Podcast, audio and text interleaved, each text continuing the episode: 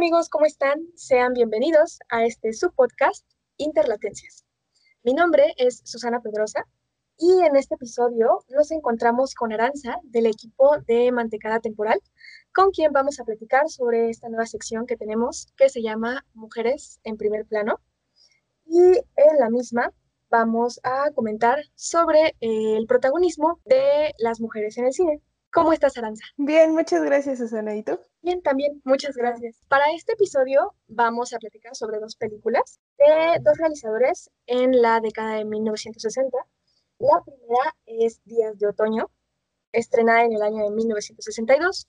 Cuenta la historia de una joven quien al llegar a la ciudad decide comenzar una nueva vida, pero al mismo tiempo pues surge la, idea sobre si esta nueva vida que está ella realizando al llegar del campo eh, es verdad o es mentira para su futuro. Cuéntanos, Aranza, ¿qué tal te pareció la película? creo que es de mis películas favoritas hasta ahora, ¿eh? En verdad, me gustó mucho cómo se manejó el asunto de, bueno, el cómo te iban metiendo cada poco a poco a la historia, ¿no? Y cómo realmente era muy, o sea, cuando fue el plot twist de que ella salía como con una persona, fue muy sorpresivo porque realmente no, no te lo esperas, ¿no? O sea, que sea, ah, no, pues me voy a casar en 15 días, ¿no?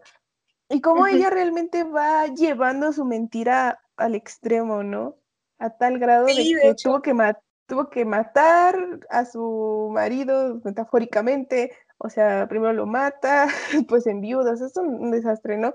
De lo difícil que le fue a ella realmente enfrentar la realidad a tal grado de que tuvo que crear una historia en su cabeza y hasta nos deja con la duda de si realmente Carlos o no existió, ¿no?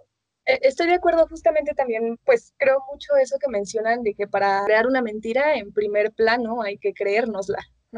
Hay que vivir dentro de esa mentira. Justamente surge la duda exactamente si de verdad Carlos existió alguna vez, por cómo mencionaba ella misma que hablaba con sus compañeras, Que lo había invitado a cenar o iban a ir a viajar en Navidad. ¿Con qué te parece que nos quedaríamos dentro de la película? Yo creo que nos quedaríamos en qué tan al extremo sería llevarnos la realmente las mentiras, o sea, lo poderoso que es eh, o lo perjudicial que podría realmente ser para nuestro entorno el llevar una mentira tan al extremo. Porque pues yo entiendo que tal vez esta chica ya estaba mal psicológicamente, o sea, ella tal vez no estaba bien, ¿no? Y afortunadamente para ella como que no le cacharon en la mentira en ningún momento, simplemente como que lo dieron por hecho, más que creo que este tipo, don Aurelio, no me acuerdo, sí, creo que sí. Sí, eh, que tal vez él sospechó un poco, ¿no? De qué tan raro era que nunca vieran a su hijo, que nunca vieran al esposo, de repente el esposo muera, como que él simplemente como que le da otra oportunidad de seguir con él, bueno, de estar con él en lugar de como que quedarse con el recuerdo de su marido.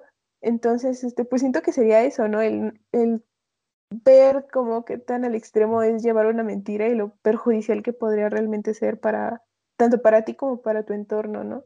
Estoy de acuerdo, pero creo que también, por ejemplo, podemos contemplar el aspecto que rodea a esta misma chica, que es protagonizada por Tina Pellicer, quien, pues digamos, presenta a sí misma también la burla. No estoy muy segura, por ejemplo, si la podemos adjudicar como ser parte de un problema de género, pero que en sí rodea de tener una pareja. Eh, justo, pues el mismo problema que se desarrolla con, cuando descubrimos eh, que existe Carlos y que es lo, lo consciente, ¿no? De el, una invitación, por ejemplo, a ir a vivir con sus jefes porque tiene ella que aceptarlo, o la misma mala imagen que da cuando sale con su vestido de novia. Y no, no me gustaría hacer el spoiler en ese momento, pero eh, pues justamente qué es lo que pasa después con las personas dentro de su vecindad y cómo es que ella se puede ver tan mal viviendo sola dentro de su casa en una vecindad como una chica soltera. Sí, yo creo que el problema de género es realmente algo que no sé si el director lo puso a propósito o no, pero yo creo que en esa época, más en los años 60, estaba muy, mm, como que era muy común el que tú como mujer tendrías que tener un esposo, o sea, era una presión muy cabrona o muy brutal a, tener un marido, a casarte, a tener hijos, ¿no? Entonces, siento que ella realmente sintió esa presión social tanto como de su entorno, como de sus amigas, de te presento a tal persona, te presento a tal, y como que ella, ella no sabía el cómo convivir con ese entorno tan hostil, tal vez de donde venía era menos hostil la vida, entonces siento que su entorno era sano dentro de la pastelería, pero sí su entorno era mucho, muy perjudicial en torno a donde ella vivía, porque era muy juzgada, ¿no? Era vista como extraña, porque no, o porque si no salía malo, o sea, si salía con su vestido de novia, pues ya era súper criticada. Y me gusta, siento que, por ejemplo, la escena, igual no quiero hacer spoilers, donde la persiguen los niños, es muy brutal, o sea, es muy... Justo. Es como el punto de quiebre de la chica, o sea, siento que es como el parteaguas de, de, de la historia, o sea, el punto de, de quiebre, ajá como, ajá, como un comienzo del clímax, ¿no? Como el alucine dentro de la, de la cinta. Porque creo que, por ejemplo, justo esto que mencionas de los niños, lo podríamos dividir dentro de dos partes, ¿no? Cuando los niños la ven salir de la, del, de la vecindad y que todos la persiguen con admiración, ¿no? Y justamente cuando ella regresa sola en la tarde, ay, caray, Justamente, perdón, ya hice el spoiler, perdón, pero cuando ella regresa, pues todo el mundo comienza a burlarse de ella.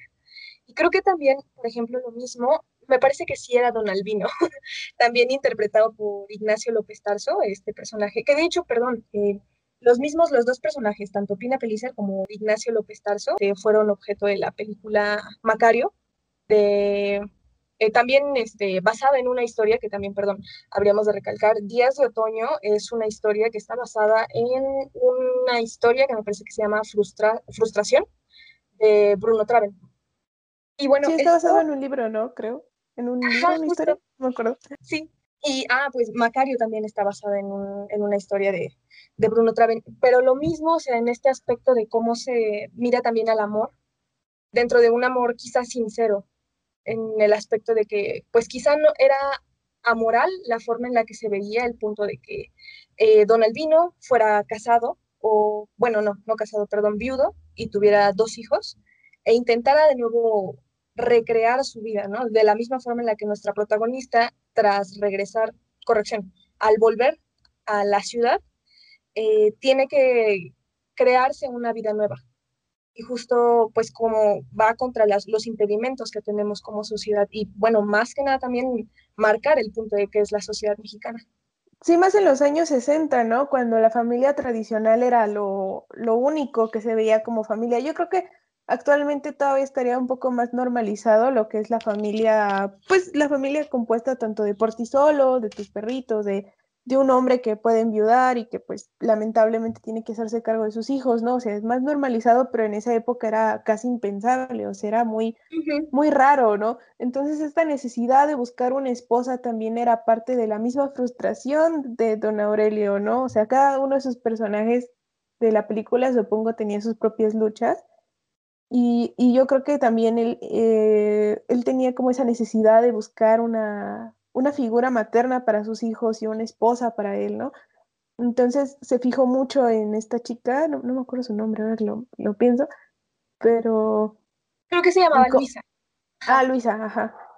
Se fija mucho en Luisa, en buscar, pues sí, una figura materna, o sea, porque lo, lo empezó a prestarle más atención cuando empezó a ver esos pequeños detalles que ella tenía con sus hijos. Eso es algo que yo me di cuenta. O sea, ella, él empieza a intentar como algo con ella cuando empieza a ver cómo trata a los niños, cómo, este, cómo es con los demás, ¿no? Cuando hace la piñata es como de, ah, no, pues la empieza a ver no, no como empleada, sino la empieza a ver como, pues, algo más, por lo mismo, por eso, no sé.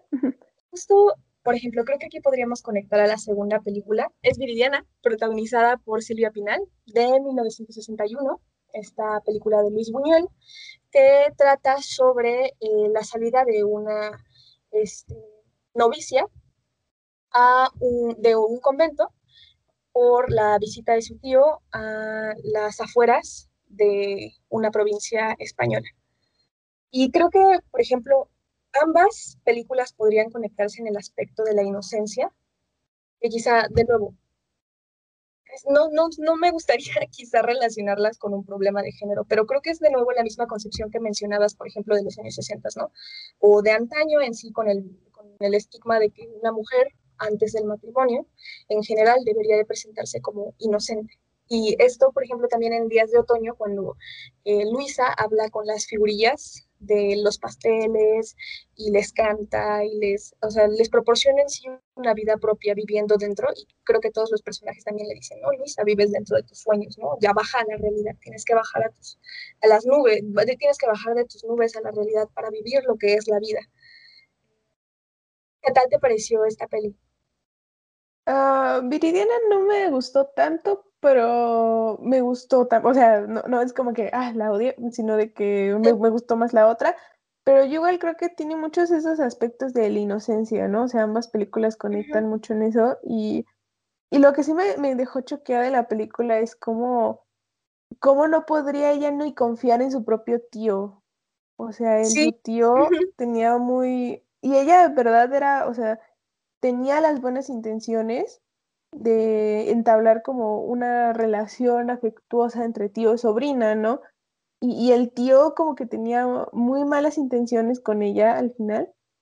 Y también es esa faceta, ¿no? De que, de que ah, no sé qué tan bueno sea infantilizar a las mujeres dentro de las películas, pero siento que ambas estaban un poco infantilizadas en el sentido de que tenían esa inocencia que se caracteriza más dentro de las niñas, ¿no? O los niños. Entonces, Luisa, digo, no, ¿cómo se llama? Esta, Viridiana. Viridiana. Viridiana era, este, o sea, dejó entrar a gente como pobre y las acogió, ¿no? Como lo haría, pues, una persona que es religiosa, ¿no? Que tiene esa parte de, bueno, estos sacramentos de la religión muy, muy marcados dentro de sí misma y al final como que su propia inocencia fue la que le acabó jugando en contra, ¿no? Sí, sí, justamente otra cosa, por ejemplo, bueno, justamente la cinta en sí, la historia, eh, me llamó muchísimo la atención, por ejemplo, con ciertas, no sabría si llamar las referencias, verdaderamente no recuerdo muy bien la fecha eh, de la obra, pero hay una historia de Inés Arredondo que cuenta lo mismo. Inés Arredondo es una escritora, me parece que más o menos también en la década de los 60. Eh, esta historia se llama La Tsunamita la cual cuenta, pues justamente yo, al principio, por ejemplo, de ver Viridiana, pensé que iba a ser como una casi tremenda adaptación de lo mismo. Esta cuenta la historia de una joven que llega a, la, a, su pueblo porque, bueno, es llamada de un pueblo donde ella se encuentra a original, donde ella vivía en la casa de sus tíos anteriormente porque su tío se encuentra en el lecho de muerte. Casi algo similar a lo que ocurría dentro del principio de Viridiana.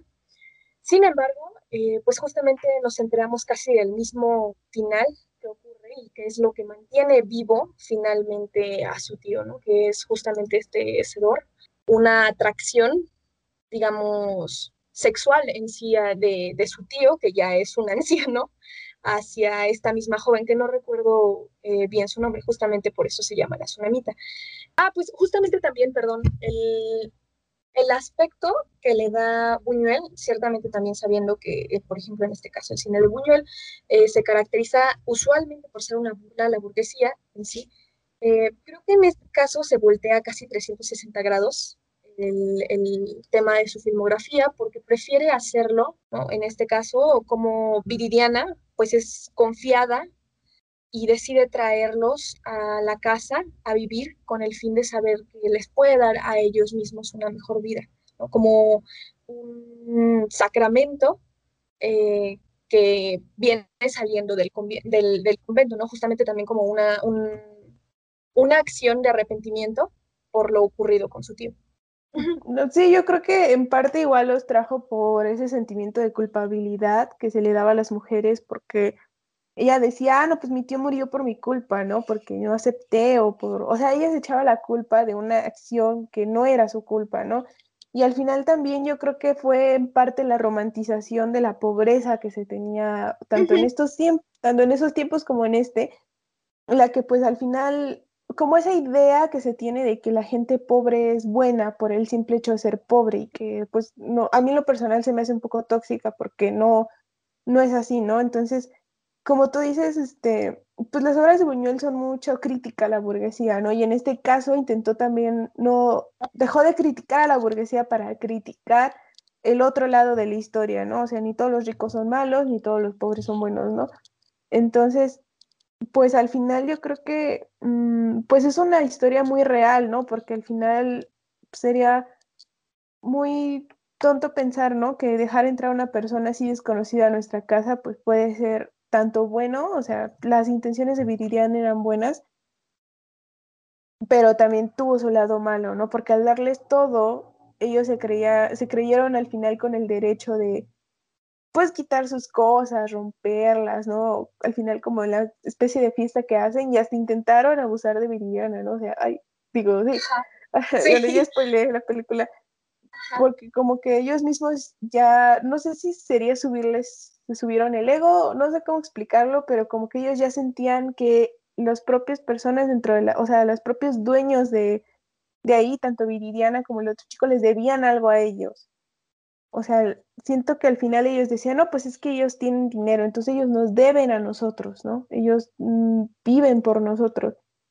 Entonces, pues precisamente siento que es como e, esa visión que tienen algunas personas de, ah, no, pues los ricos tienen, nos deben a nosotros, ¿no? Nos, nos tienen que, pues sí, o sea, tenemos que quitarles eso, ¿no? Al final, aun cuando Viridiana tenía simplemente buenas intenciones.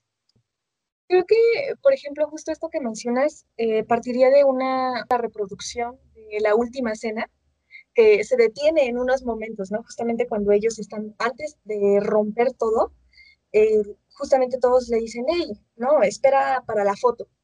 Y se van a tomar la foto y todos se quedan justo como el cuadro, el famoso cuadro de Leonardo da Vinci de la última cena.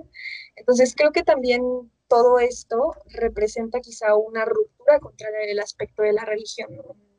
El punto no exacto de una reproducción de que cada personaje puede representar a un, por ejemplo, apóstol de los que son representados dentro de esta pintura, pero eh, sino que la misma religión puede proseguirse de un aspecto de pobreza, tanto sea, por ejemplo, en este caso espiritual, un anhelo eh, como una reproducción de estas personas pobres que intentaban comer y disfrutar algo como, los ricos. La ocupación de todos estos artefactos caros en sí, por ejemplo, el mantel, el vino, el pan dentro de la mesa, o sea, pasan de ser, por ejemplo, de un cuidado, digamos, como grande a ser objetos verdaderamente efímeros dentro de lo que diríamos un alimento, pues, eh, pues un mantel a fin de cuentas, ¿no? O sea, exactamente por qué nos preocuparíamos de ello.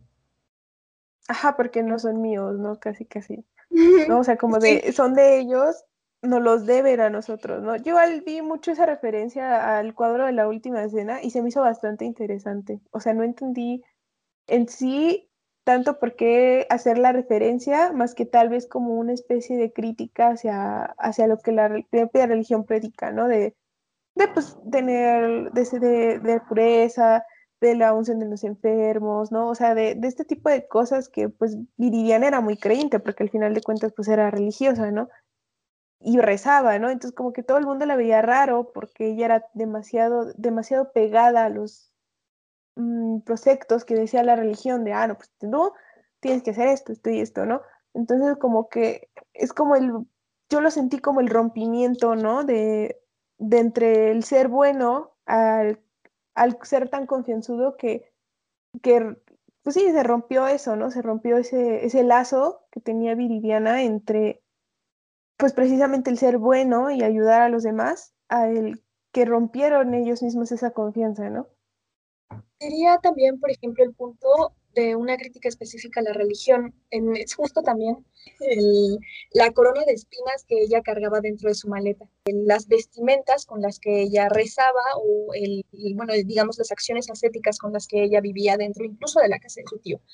Entonces, pues justamente quizá también podría funcionar como la visión de cómo de cierta forma, por ejemplo, como mencionabas, pretendemos creer en la religión, ¿no? Y justamente nos empalma en el sentido de que tenemos que apoyar a la gente. Pero caemos, por ejemplo, dentro de la misma contradicción cuando al apoyar a la gente descubrimos, pues, malos gustos dentro de lo mismo. Entonces, me gustaría preguntarte este ¿cuál fue tu parte favorita de cuál de las dos, las dos películas? Ah, yo creo que mi parte favorita de Días de Otoño este, fue eh, la parte en la que ella se va a casar. O sea, justo antes de que todo se caiga, cuando sus amigas le están ayudando con el vestido. O sea, me gusta mucho esa parte porque realmente habla de, por ejemplo, el personaje de Rita es el que más, Rita sí se llama, el que más me gustó, ¿no? Habla de una verdadera amistad entre mujeres, ¿no? Y, y de cómo todas se unen para apoyarla, ¿no? Entonces, justo ese momento de la boda, o sea, desde que empezó, como ella bien ilusionada, desde el apoyo, hasta el punto donde todo se fue al carajo, que fue cuando, pues ella sale, ¿no? Y regresa sola y todo el mundo como que le está persiguiendo. Es, creo que mi parte favorita de la película, es donde yo estaba ya muy impicada. Yo no podía dejar de verla, estaba muy, sí, estaba muy impicada. Y yo creo que de la otra película me gustó mucho la parte en donde recrean la última cena. O sea, se me hace muy irónico, no sé cómo explicarlo. O sea, se me hace muy, ajá, o muy, muy, burlesco, ¿no? A, la propia, tanto a lo que representa realmente la última cena como lo representaban en la película. Ah, yo no sabría, bueno, en, días de otoño si tendría alguna parte favorita, porque justamente como mencionabas, toda la, la película me mantuvo como al filo entonces, pero creo que de entre todas sí escogería también la parte, pues cuando ella se pone su vestido de novia y se va a casar. Creo que pues quizá también influye un poco el, el sueño que nos inyectan a veces a las chicas de que te vas a casar, ¿no? Es el día más feliz de tu vida. Entonces, yo personalmente, por ejemplo, estaba súper emocionada de, ay, sí, se va a casar, ¿no? Y va a sonreír y le van a pasar muchas cosas muy buenas. Y pues desgraciadamente vemos lo que, lo que ocurre con, con Luisa.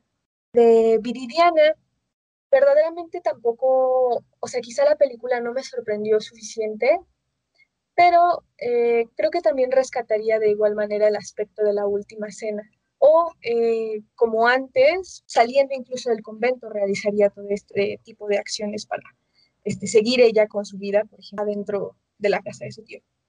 Y bueno amigos, em, este fue el primer episodio de Mujeres en primer plano. Eh, nos encantaría saber qué piensan sobre ambas películas. Vamos a dejar eh, preguntas dentro de las redes sociales de Interlatencia Revista. Pueden encontrarnos en Instagram y Facebook como Interlatencias Mag y en Twitter como Interlatencias R. Eh, agradezco mucho que nos hayan escuchado el día de hoy y muchas gracias también a ti, Aranza. Muchas gracias a ti, Susana. Hasta la próxima.